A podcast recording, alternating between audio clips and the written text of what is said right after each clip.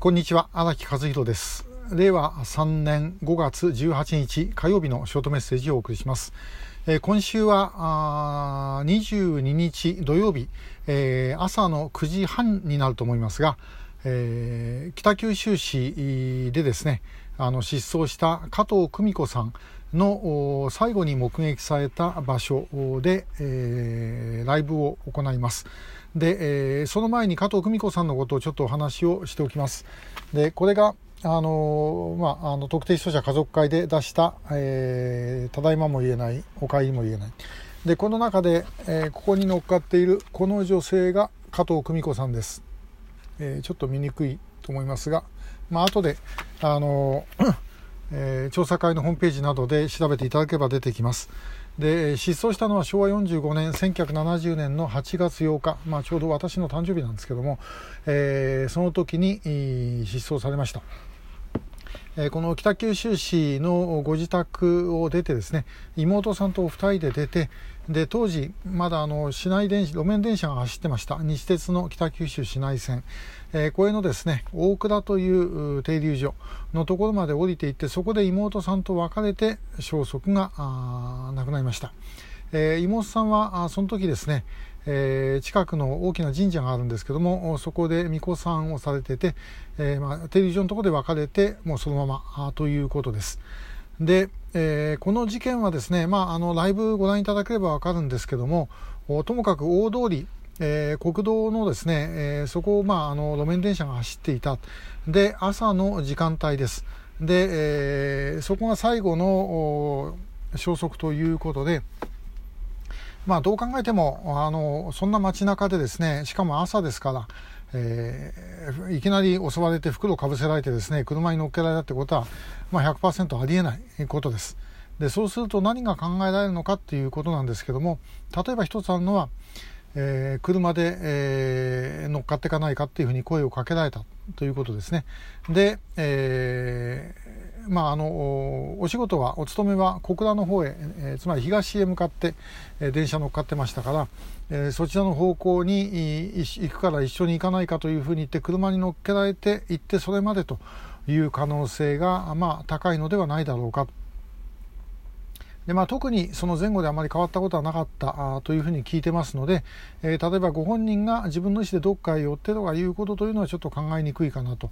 いうふうに思います。で、えー、じゃあ車でというふうになった時に例えば全く見も知らない人間が寄ってきてですね、えー、車に乗っていかないかと言って乗ってったかというとこれなかなかちょっと考えにくい、えー、まあ、昔は今よりも、まあ、かなりあのそういう点警戒はしない人が多かったとは思うんですけどそれにしても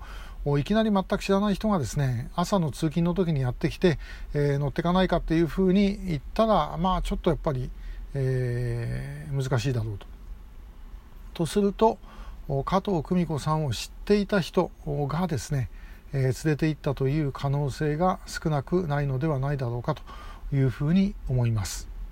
で、えー、例えば作戦を、まあ、例えば加藤さんを拉致しようとして、えー、作戦を組むとして考えてですねやはりあの全く知らない人間が、えー、そこ行って声をかけるというのは、まあ、非常に難しい、えー、そう簡単にはうまくいかない。やはり知っている人間を使うと。逆にその知っている人間がいたから加藤さんがターゲットになったのではないだろうかというふうに思います。で、えー、加藤久美子さんはあの北朝鮮で、えー、金正日政治軍事大学の中でアン・ミョンジンが目撃をしています。これはもうあのアン・ミョンジンはもうこの人に間違いないというかなりはっきりした、えー、証言をしてるんですね。でアン・ミョンジンの証言もまああの朝鮮語でこう直接やり取りをしているとあのかなりこう詳細でレベルがいろいろあってあのこれは間違いないっていうのとこれは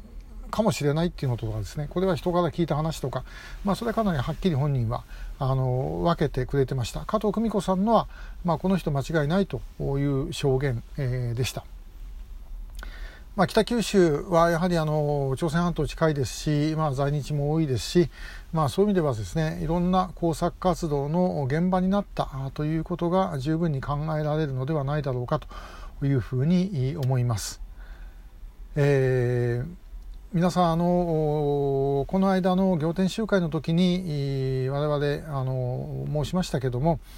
えー、これまであの多くの方々がまだ今でもおそらくまさかと思っているようなケース、えー、つまり1990年代あるいは2000年代以降のケースそれから1960年代以前のケースまた太平洋側とか内陸とかそういうようなところにですね実は非常にもう拉致とか工作活動が行われていたんだということです。加藤久美子さんの失踪した場所ももちろん海岸ではありません、